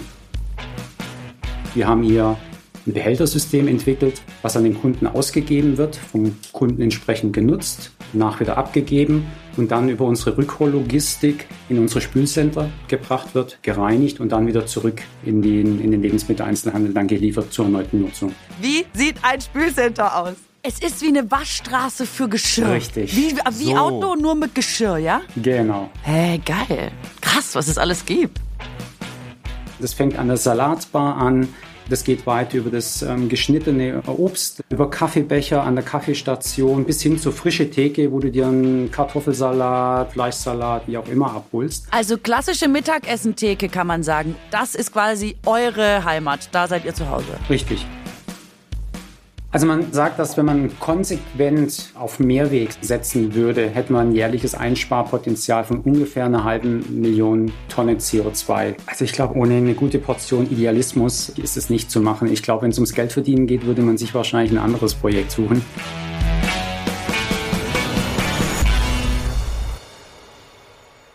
Michael, du hast uns nicht nur von eurer Idee erzählt, wir haben erfahren, dass ihr zum Beispiel auch Spülpartner für die Mehrweglösung habt. Das ist eines der favorisierten Wörter des ganzen Podcasts, Spülpartner. Wenn wir euch 100.000 Euro geben, was habt ihr dann noch zu bieten, außer den wahnsinnig guten Spülpartnern? Bitteschön. Also ehrlich gesagt, mit den 100.000 Euro, die würden wir wahrscheinlich gar nicht so sehr in Infrastruktur investieren, sondern ähm, eher vielleicht in eine Aufklärungskampagne, wozu ihr herzlich eingeladen seid, äh, eventuell auch dran äh, zu partizipieren. Sind wir nicht gerade schon Teil davon? Absolut. äh, ja, ist ja nur der Anfang. Ne? Im Nachgang kann man natürlich mit so einem Gewinn noch viel, viel mehr anstellen. Mehrweg lebt vom Mitmachen. Und deswegen ist natürlich immens wichtig, dass wir eben die Konsumentinnen und Konsumenten da draußen über die Mehrwegmöglichkeiten einfach auch informieren, viel Aufklärungsarbeit natürlich auch leisten. Und da würde natürlich so eine Kampagne natürlich immens sehr positiv dazu beitragen. Ihr würdet unser Geld für eine Werbekampagne verschleudern? Ich würde es nicht Werbekampagne, es ist wirklich eine Aufklärungskampagne, weil letztendlich solche Mehrwegsysteme einfach auch nur von den Umläufen, ja, von der Nutzung einfach auch leben. Ja, und äh, ja. deswegen wird natürlich die Bekanntheit solcher Systeme äh, fördern müssen und auch die Akzeptanz beim Endverbraucher. Aber, aber das ja. heißt, ihr seid schon fertig. Also ihr habt alles fertig entwickelt und das läuft im Grunde. Alles, es ist was alles jetzt noch fertig fehlt, entwickelt, es Aufklärung. läuft. Es läuft. Wir haben jetzt seit Januar quasi die Mehrwegangebotspflicht äh, in der Gastronomie und im Lebensmitteleinzelhandel. Das heißt, man muss dort eben entsprechend, wenn Kundin, Kundin äh, in den Lebensmitteleinzelhandel kommt, an die Salatbar geht, muss man einfach eine Mehrwegalternative entsprechend mit anbieten. Ja, die Behälter, wie ihr sie hier auf dem Tisch auch seht, ähm, sind fertig, sind produziert, sind im Umlauf und werden quasi mit unseren Logistik- und Spülpartnern äh, entsprechend quasi auch im Umlauf gehalten. Da waren Sie wieder, die Spülpartner. Sagt ja. mal ganz kurz für Ralf, ihr seid ja auch schon in Läden vertreten oder ihr habt Kooperation. Bringst mhm. du Ihnen ganz kurz auf den, äh, und vielleicht auch HörerInnen, die es noch nicht wissen, bringst du Ihnen kurz auf den aktuellen Stand? Ja, wir sind in vielen, vielen Lebensmitteleinzelhandelsflächen in Deutschland vertreten, aber auch im Bereich Gastronomie und Verkehrsgastronomie. Für uns ist wichtig, dass wir nicht Insellösungen schaffen in was diesen ist Verkehrsgastronomie? Kannst du das kurz sagen? Verkehrsgastronomie ist all das, was du beispielsweise am Bahnhof äh, mhm. findest. Autobahnraste und so? Auch? Ähm, kann man im Prinzip auch mit okay. dazu zählen, ja, Tank und Rast und, und ähnliches. Mhm. Ja. Okay. Äh, und überall da, wo eben zur Mitnahme eben entsprechend Produkte angeboten werden oder eben auf Kundenwunsch auch Produkte zubereitet, abgefüllt werden, muss eben eine Mehrwegalternative ähm, jetzt seit Januar entsprechend auch angeboten sein. Das heißt, es gibt jetzt dann nur noch Mehrweg oder kann man auch die Einwegverpackung dann weiternehmen? Aktuell ist es nur eine Mehrwegangebotspflicht. Also ich muss es anbieten und dem Kunden wird quasi noch die Auswahl ähm, überlassen.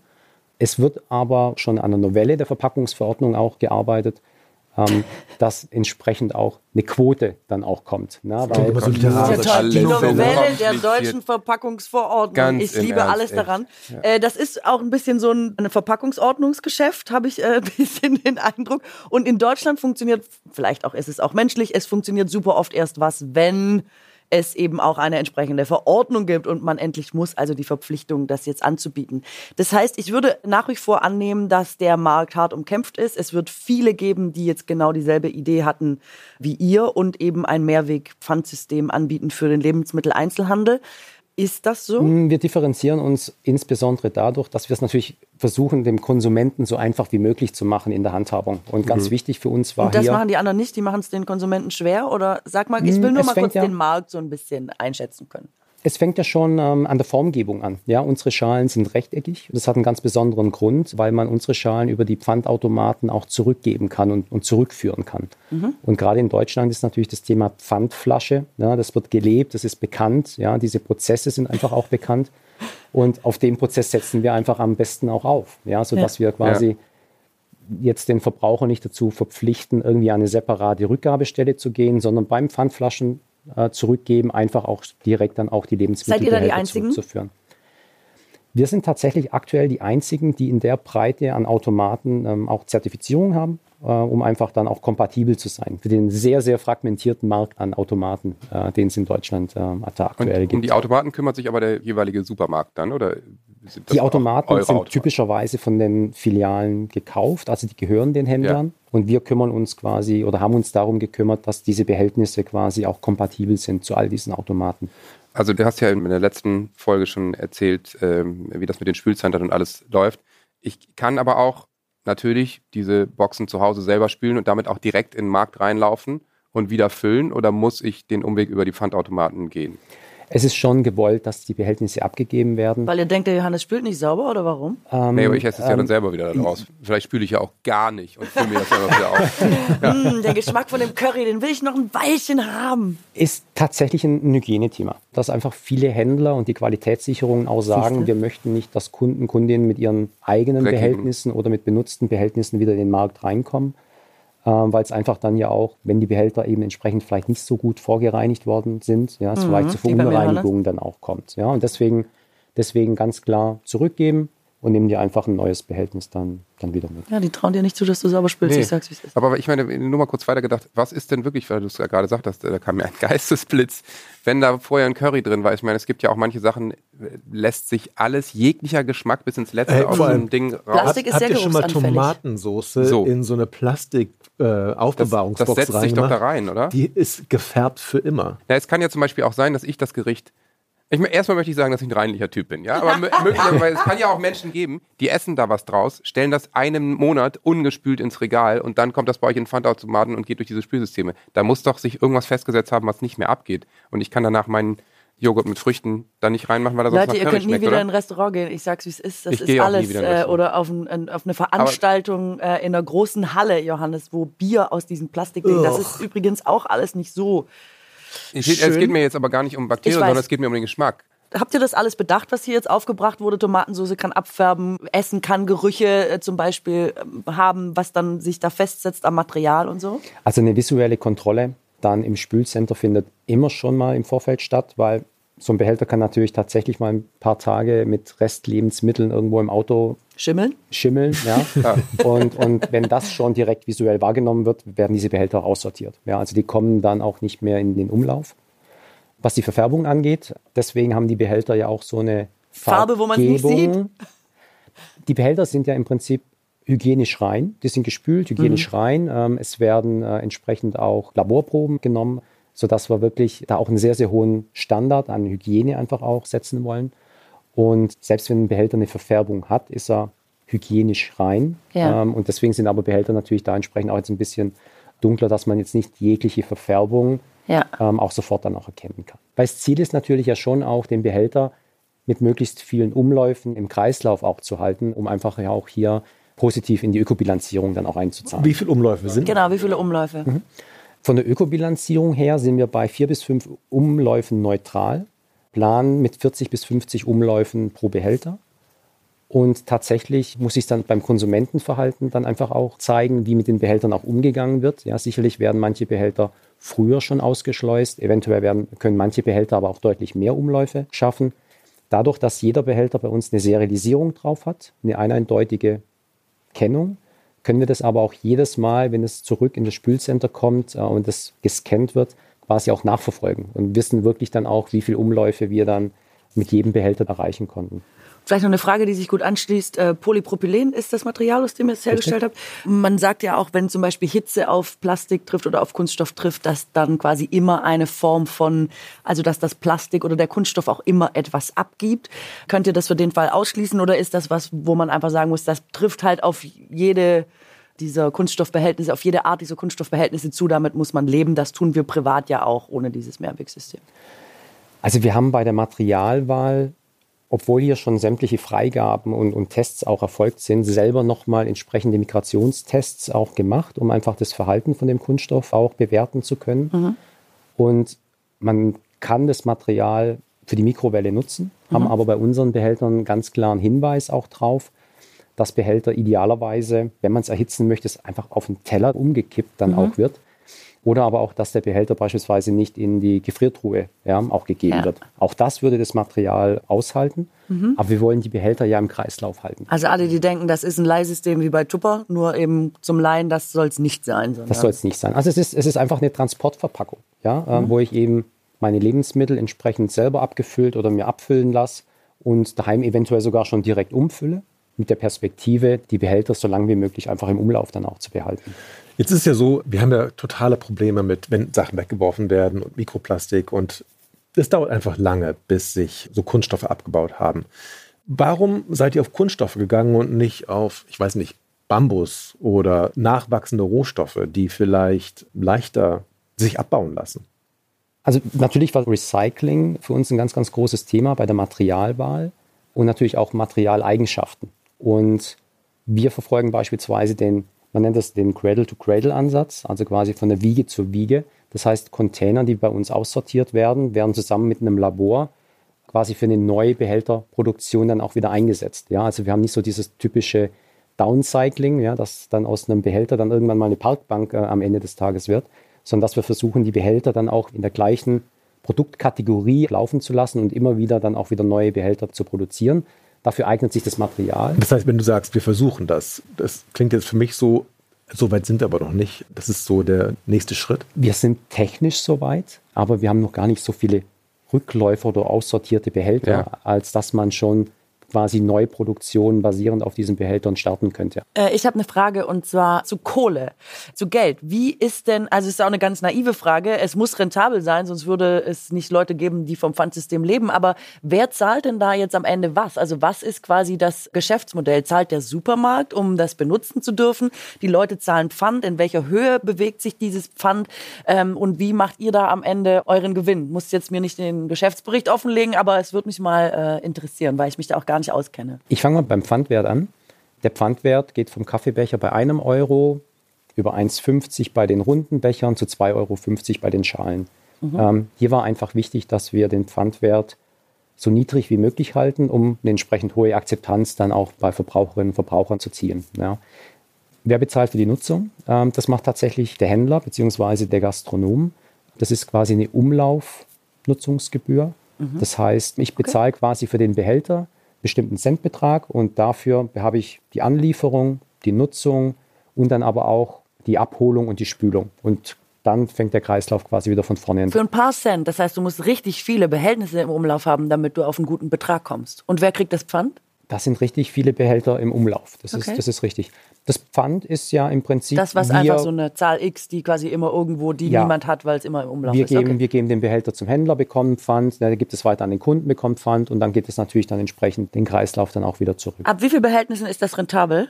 Also ab wie viel Behältnissen ist das ein lohnendes Business? Ich will vielleicht auch einsteigen. Also wir planen aktuell für dieses Jahr mit 40 Millionen Umläufen. 40 Millionen Umläufe. Mhm, Das ist eine hohe Zahl. Daraus schließt sich, du spülst nicht gern zu Hause. Ne? Das Problem sitzt nämlich in der Mitte hier.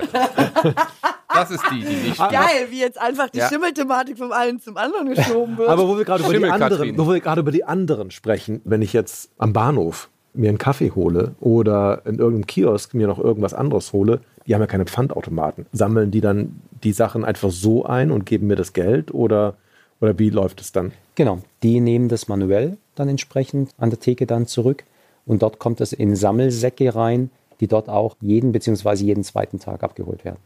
Okay, aber da muss man echt schnell sein, weil Lebensmittel schimmeln auch mal innerhalb von zwei Tagen, ne? Wenn die Leute das jetzt zum Beispiel Das ist nicht nach zu Hause zwei Tagen, gespült ist haben. es dann in den muss, Spülcentern. muss fix sein. Das ist ja zurück. wahnsinnige logistische Leistung, die dann vollbracht werden muss. Deswegen gibt es auch nicht so viele Systeme am Markt, die das quasi so gesamtheitlich abbilden. Aber da bist du zuversichtlich, dass ihr das am Laufen halten könnt. Es steht und fällt natürlich auch mit der Akzeptanz der Konsumenten und Konsumentinnen. Wenn natürlich das Thema Mehrweg nicht auf die Akzeptanz und die Nutzung äh, stößt, dann wird es natürlich auch schwierig, die Umlaufzahlen dann auch zu erreichen. Ja. Umso wichtiger natürlich die gemeinsame Aufklärungskampagne. Ja. Und damit schließt Ne? sich ein Kreis, weil damit sind wir quasi äh, wieder beim Anfang. Und du hast auch unterwegs gesagt, dass in Deutschland das System Pfandflasche gelebt wird. Und äh, das macht uns doch Hoffnung für das Mehrwegsystem. Ne? Absolut. Warum soll nicht auch das gelebt werden?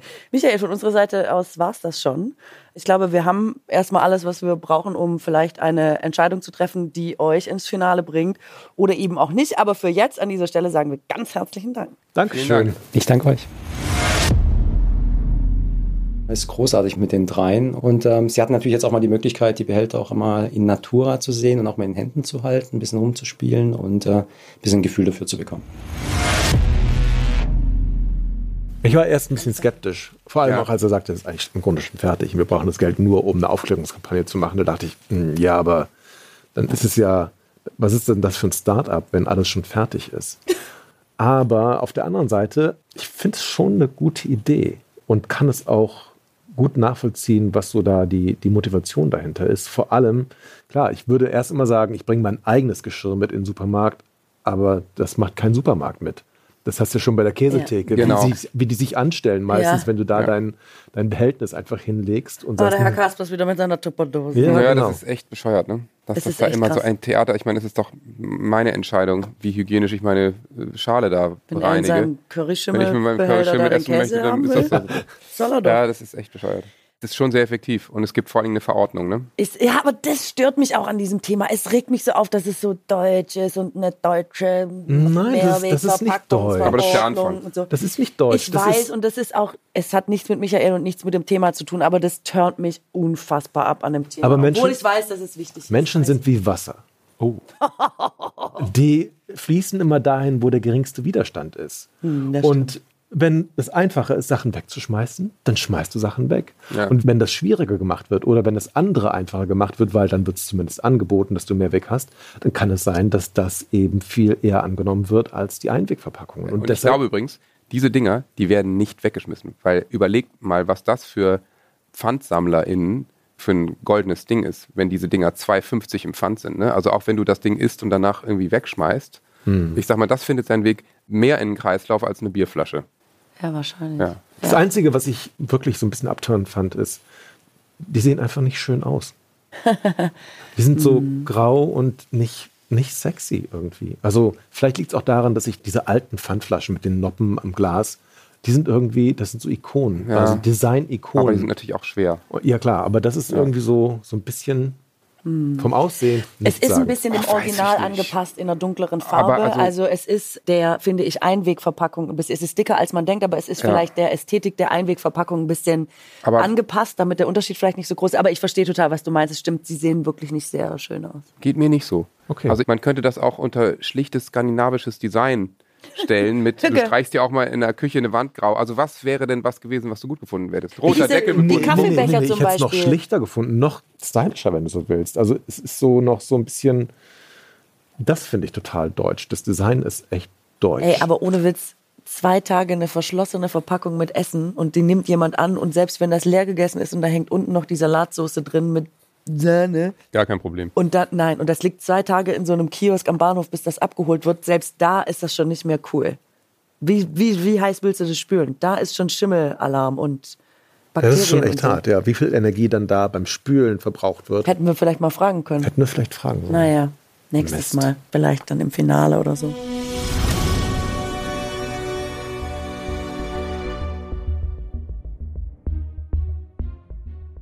Ich kann ja mal sagen, was, Ralf kann ja ich mal was sagen. an dritter Ralf, Stelle sehe. Boah, Ralf ist gleich so mit 1, 2, 3, oh Gott.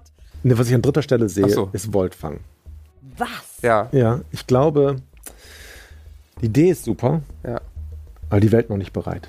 Leute, ich sehe das auf, also ich habe das bis heute auf 1 gesehen, muss ich fairerweise Also sagen. für mich heute, ist der erste Platz überraschend, aber relativ klar. Sag jetzt nicht Sikel. Benito. Im Ernst? Ja. Ich finde, das ist total zukunftsträchtig. Also ich glaube, Das, da wird was passieren. das glaube ich ist, ist ja noch viel unkonkreter als Voltfang. Das braucht ja noch, also im Vergleich auch jetzt zu Sikel oder so, da muss ja nicht nur noch Überzeugungsarbeit geleistet werden, da muss alles erst nee, bei aufgebaut CKL ist werden. das Argument, was ganz am Anfang eben kam, die brauchen uns einfach nicht. Das ist Mhm. mein Argument für CKL zweiter Platz, weil das läuft und das wird auch gut laufen. Und ich glaube Also, auch, die stehen schon echt gut Die sind da. weit da, das ist am Markt. Ja. Also das läuft. Und Voltfang, ich glaube, das Problem der großen Autohersteller, die sich irgendwann überlegen, da liegt Hast du das dir Geld. gerade ausgedacht als Gegenargument? es ist jetzt nicht kein Argument, das sehe ich auch, aber das finde ich irgendwie ein bisschen unfair, denen das jetzt so schon quasi so hinzuschieben und zu sagen, deswegen ist eure Idee zum Scheitern verurteilt, weil das ja auch nur eine Hypothese ist, die sich erstmal bewahrheiten muss. Aber guck Das mal, es geht nicht. ja auch jetzt um die direkte Umsetzbarkeit. Und da bin ich auf jeden Fall bei Beneto. Das kann ich mir gut vorstellen. Leute, Voltfang ist auch schon am Markt. Eine Aldi-Filiale als Testfiliale. Ich meine, Leute, wenn Aldi oder Lidl, ist mir jetzt auch wurscht, aber das ist ein großer Player. Wenn so jemand sagt, wir setzen das ein, um nachts unsere Filialen mit Strom zu versorgen, dann hast du ein solides Businessmodell. Keine Frage. Mehr als Beneto. Das stimmt. Und es ist natürlich eine der großen Herausforderungen, die jetzt viel, viel dringlicher sind als vielleicht das mit der Ernährung und gucken, dass wir auf Grillen setzen. Weil Strom brauchen wir jetzt und Ja. das mit der Ernährung, da gibt es eventuell noch andere Möglichkeiten. Ich könnte mir vorstellen, dass Voltfang leider eins dieser Unternehmen ist, was dann aufgekauft ist oder einfach überrannt weil einfach dann die Global Player gesagt haben, Das wir machen das. Verstehe ich total, da bin ich auch bei dir. Das kann man nicht von der Hand weisen, das glaube ich auch. Aber jetzt würde mich trotzdem interessieren, warum ihr diese Befürchtung bei Beneto Foods nicht habt. Weil da ist alles wackelig. Da gibt's erstmal nur eine gute Idee. Das Zeug schmeckt noch nicht, wie sie sagt. Es gibt noch keine Infrastruktur. Es interessiert sich noch niemand für die Grille. Und das ist ja einfach mehr eine Wette, noch mehr eine Wette auf die Zukunft. Ja, ich glaube, mit meine, die 100.000 anderen- Euro könnte man da viel anfangen, glaube ich, kann ich mir vorstellen. Es ist aber auch ein bisschen interessant, finde ich, was gerade hier passiert, weil es ist, es ist offensichtlich ja auch ein People's Business. Wobei da scheint es euch ja nicht so gestört zu haben. Ich finde, Roman war genau wie Lara an manchen Stellen so ehrlich, dass es, glaube ich, bei euch den Zweifel eher geschürt hat. Also ich finde, Lara hat mehr Zug zum Tor. Aber hat sie das, was sie zieht, kommt das ins Tor? Das ist eben die Frage. Nee, man Und schießt im Strafraum. du ziehst zum Tor und Ich habe auch keine Ahnung von Handball. Boah, nee, also ich weiß. schwierig. War das ist richtig schwierig. Also Gott, Leute, ich irgendwie, ich, also ich, ich kennt ihr das? Das ist jetzt wirklich Kill Your Darlings. Ich bin nach der ersten Runde, ich bin da raus und eine meiner absoluten Top Favoriten ist Wolfgang gewesen. Wirklich. Das ist bei dir so, weil du denkst, die Idee ist so brillant, Ist sie super auch. gut. Und Und, das Ja, ist sie auch. Und das ist, Ist sie. das Problem, dass einfach, wenn eine Idee wahnsinnig gut ist und Milliarden machen kann, dass einfach große Unternehmen auf die Idee kommen werden. Also deswegen frage ich mich, warum hat er vorhin nicht erzählt, wir haben Patente auf das und das und wir haben uns abgesichert, als wir ihn auf die großen Autobauer angesprochen haben, hat er nur gesagt, nee, die haben da keine Lust keinen drauf. Bock, ja. Und das ist ein schwaches Argument, finde ich, weil du musst sagen, das ist mir völlig egal, ob die darauf Lust haben. Wir haben das und das und wir haben das abgesichert, die wissen nicht, wie das geht. Wir kennen uns mit deren Batterien besser aus als die. Stell dir mal vor. Vielleicht hat er das aber gemeint, nur nicht gut gesagt. Ja, dann ist das aber sein Pech. Ah. Aber stell dir mal vor, Das ist echt hart, Johannes. Ja, aber wir müssen nee, jetzt stell auch dir, mal, stell, stell dir mal vor, du stellst hier eine Batterie her und weißt, hinter der Kette, wenn du sie aus deinem Auto nimmst, sitzt ein Unternehmen, was du killen willst. Was machst du dann? Dann veränderst du die minimal, dass die danach nichts mehr damit anfangen können, du aber schon. Ich meine, ganz ehrlich, wie einfach kann es sein, einen Hm. Du denkst Konkurrenten... so schlecht Naja, von der du, Welt. Du kannst einen Konkurrenten damit ausschalten, dass du dein eigenes Produkt, was du herstellst, vielleicht minimal veränderst. Und sagst in der Entwicklung, pass auf, Zweitmarkt wollen wir jetzt machen, was können wir tun? So, wir verschlüsseln die, keine Ahnung. Ich hab, bin kein Physiker. Aber das sind es alles ist nur Ideen. Auf dem Lebensmittelmarkt können auch noch 17.000 andere Sachen passieren und dann ist auch nichts mit deiner Grille. Ich weiß Nee, nicht. das stimmt, das verstehe ich auch. Nochmal ganz grundsätzlich äh, möchte Bei ich. CK kann auch jetzt eine Firma kommen, Klar. die sagt, wir sind viel größer, wir stellen 400 Automaten auf. Richtig. Und dann ist das auch wahrscheinlich schnell gegessen, weil sich der Stärkste Ganz dadurch... genau, ganz Gorillas, genau. Flink ist dasselbe. Bei, also und ganz so, Ja. kurz nur nochmal, was ganz Grundsätzliches. Lassen wir jemand weiterkommen, wo wir denken, da sind die 100.000 Euro am sinnvollsten. Wir Mhm. sehen den größten Effekt. Das ist, was wir hier erreichen wollen. Oder muss man einfach sagen, wir suchen die beste Idee zur Weltrettung und dann ist es egal. Mhm. das Quasi ist eine sehr gute Frage. was wir da am Ende sehen. Sonst ärgert uns immer bei Castingshows, dass der geilste Sänger nicht gewinnt, weil alle sagen, ja, du wirst deinen Weg eh machen. Soll nicht die geilste Idee am Ende hier die 100.000 Euro mit nach Hause nehmen, no matter what? Das kann ich total gut verstehen. Aber nur mal bei den drei Projekten abgefragt. Was wäre bei euch an eins, wenn ihr sagt, es ist die geilste Idee? Wolfgang? Ach, da hängt mein Herz. Gut, okay. Ja, was wäre wär denn mit den 100, wer könnte mit den 100.000 am besten was anfangen? Da ist wahrscheinlich Siegel auf drei, klar, ne? Hm, ich wahrscheinlich. Ähm, Beneto wäre wahrscheinlich Beneto auf eins, auf ne? eins. Beneto ist auf eins, So, ja. das ist, wäre die Kategorie. Und was ist jetzt eben die beste Idee? Genau. Also, es ist leider das Problem dieses Podcasts ist A, Zeit und B, dass wir innerhalb einer bestimmten Zeit leider auch zu einer Entscheidung kommen müssen. Oder, Ralf, du bist noch nicht so lange im Entscheidungsbusiness mit dabei. Und ich frage mich, wo bin ich hier reingeraten? Oder? Ja, wirklich. Es ist wirklich so beschissen, wenn ich das mal so sagen darf, dass man am Ende, also es ist alles toll, man hört so gerne zu, man findet alles super und am Ende denkt man, ach so, fuck, es ist so schwer. Also wir machen uns wirklich nicht leicht. Ja. Es ist unfassbar schwer, sich zu überlegen, alles mit in die Waagschale zu werfen. Die Idee, die Umsetzbarkeit, die Präsentation und wo das Geld am besten aufgehoben ist. Man hat das Gefühl, es ist fast nicht menschenmöglich, eine faire oder eine gute Entscheidung zu treffen. Aber das ist nun mal das, was ich mir überlegt habe. Ja, danke, Nur Katrin. einer Schön, das freut kann uns sehr. 100.000 Euro gewinnen für die beste Idee zur Weltrettung. Also dann, es hilft ja nichts. Wir können noch drei Stunden diskutieren, Ja. aber was ist eure Tendenz, nachdem wir jetzt alle nochmal unsere Argumente vorgebracht haben? Ich bleibe dabei, dass Sikel für mich auf dem dritten Platz jetzt ist heute. Also, dass sie nicht weiterkommen. Ich glaube, das läuft einfach. Es ist eine gute Idee und wir wissen alle, dass Pfand auch funktioniert. dass vor allem wir Deutschen da ganz groß sind. Wir lieben's. Ja. Ich, Pfandflasche ist ja fast ein Kosewort. Hey, du Pfandflasche. Ja, wüsste ich jetzt nicht. Er hat dich nicht angeguckt, ja. 100% Nein, ich hab dich angeguckt. nee, nee, das Pfandflasche, du bist eine klassische Pfandflasche. Also, das dürft ihr gar nicht mehr sagen. So. Das darfst du zu mir auch gar nicht mehr sagen. Also ich meine es wirklich nett Eben, es ist und ein freundlich. Ja, ja. Kosename. Pfandfläschchen vielleicht. Das heißt, die sind für mich auf dem dritten Okay, Platz. Ja. perfekt. Das ist schon mal klar. Und jetzt muss ich halt für mich auch klar haben, okay, möchte ich Insekten oder möchte ich Strom? Und was ist am realistischsten? Ähm, ja, wäre für mich eindeutig Sikel, weil Aber es auch Voltfang. ist schon am Markt. Also es läuft ja schon, die müssen nicht mehr beweisen, Das dass stimmt, es klappt, ja. weil es läuft und Ja. klappt. Wer kann die 100.000 Euro am besten gebrauchen? Ich glaube, Sikel ist dann da schon zu groß, brauchen sie nicht. Voltfang ist 100.000 Euro auch Tropfen auf den heißen Stein, würde ich sagen. Und da wäre es Beneto für mich. Mhm. Und was ist die Idee, die vielleicht die Welt am besten verändert? Wenn kein großer kommt und sie platt macht, ist die Voltfang-Idee schon brillant. Aber das würde ja bedeuten, dass Voltfang eigentlich in zwei Bereichen schon weit vorne ist, weil die Umsetzbarkeit und auch von der Idee, dass es einfach sinnvoll ist, Batterien ein zweites Zuhause zu Ja. geben, im, im wahrsten Sinne des Wortes, das ist ja unbestritten. Und dass es funktioniert, wissen wir auch. Ja. Also, ich bin natürlich total bei euch. Es ist entweder Beneto Foods oder Voltfang. Ich bin auch bei Ralf. Voltfang ist momentan ein Tacken weiter und Beneto Foods wäre was, wo man sagt, das ist wirklich diese Start-up-Idee. Wir haben uns da rein verliebt, dass jemand sagt, wir kümmern uns um das Nahrungsmittelproblem und das könnte vielleicht ein Ansatz sein und da werden 100.000 Euro viel bewegen. Und bei Voltfang finde ich die Idee erstmal besser, vielleicht weil auch konkreter, aber vielleicht versenken wir Geld, weil tatsächlich morgen Tesla, BMW, Mercedes, irgendwer kommt und sagt, finden wir auch eine geile Idee, ciao. Und dann sind unsere 100.000 Euro wenig wert. Boah, Ja, kann ich gut verstehen. dann holen wir jetzt alle rein, aber ich sag nicht, wie wir uns entschieden haben. Du das sagst könnt es auf ihr jetzt jeden mal Fall. machen. Nee, nee, nee, nee, nee, nee. Sag mal, wie heißt der Podcast nochmal? Genau. Ich habe mir das Cover jetzt nochmal ganz genau Ja. angeguckt und außer unsere beiden Sichter sind irgendwo da in, in die, im blauen Hintergrund integriert. heißt es nicht irgendwie Ralf und Johannes retten die Welt. Na Können wir übrigens mal machen. Schönen Podcast. Hab dann ein Mal ein. Spin-off oder was? Hm. Die Entscheidung. Guten Tag. Willkommen Hallo. zurück.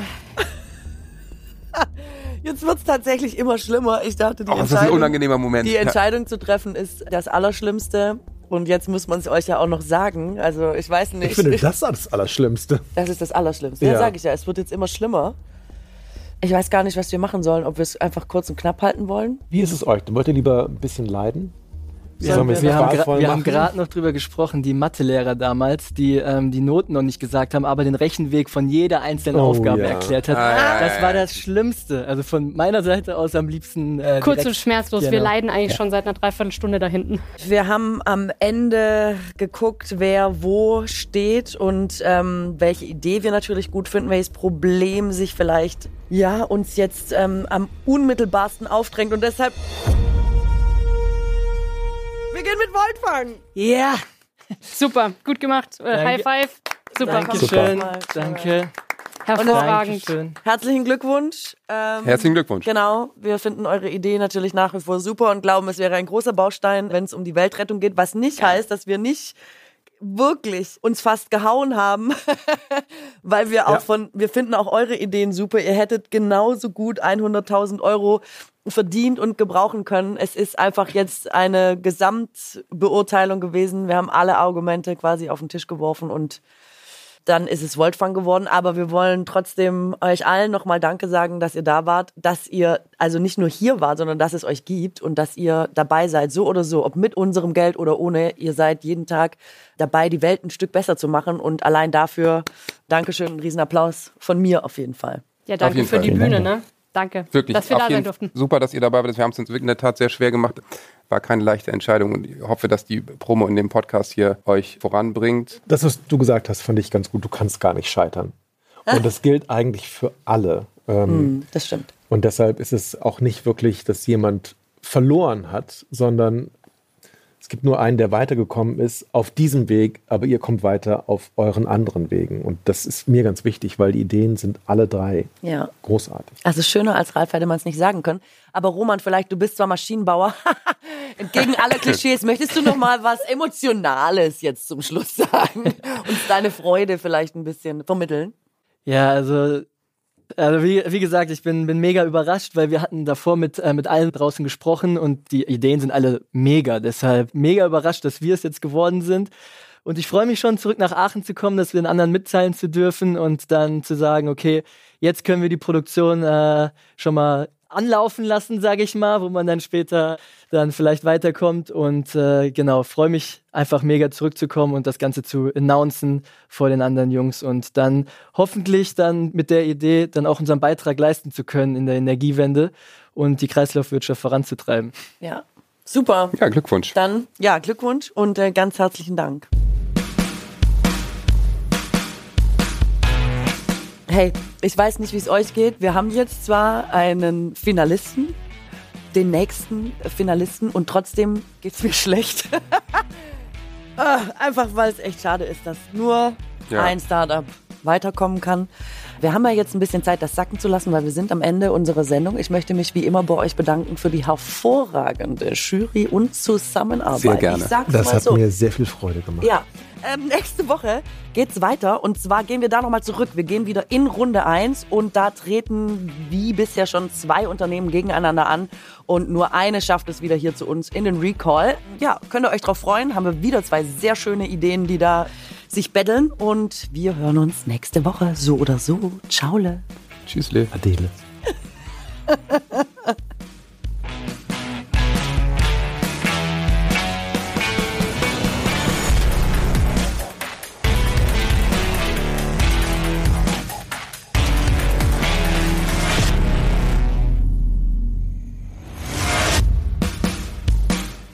Frau Bauerfeind rettet die Welt.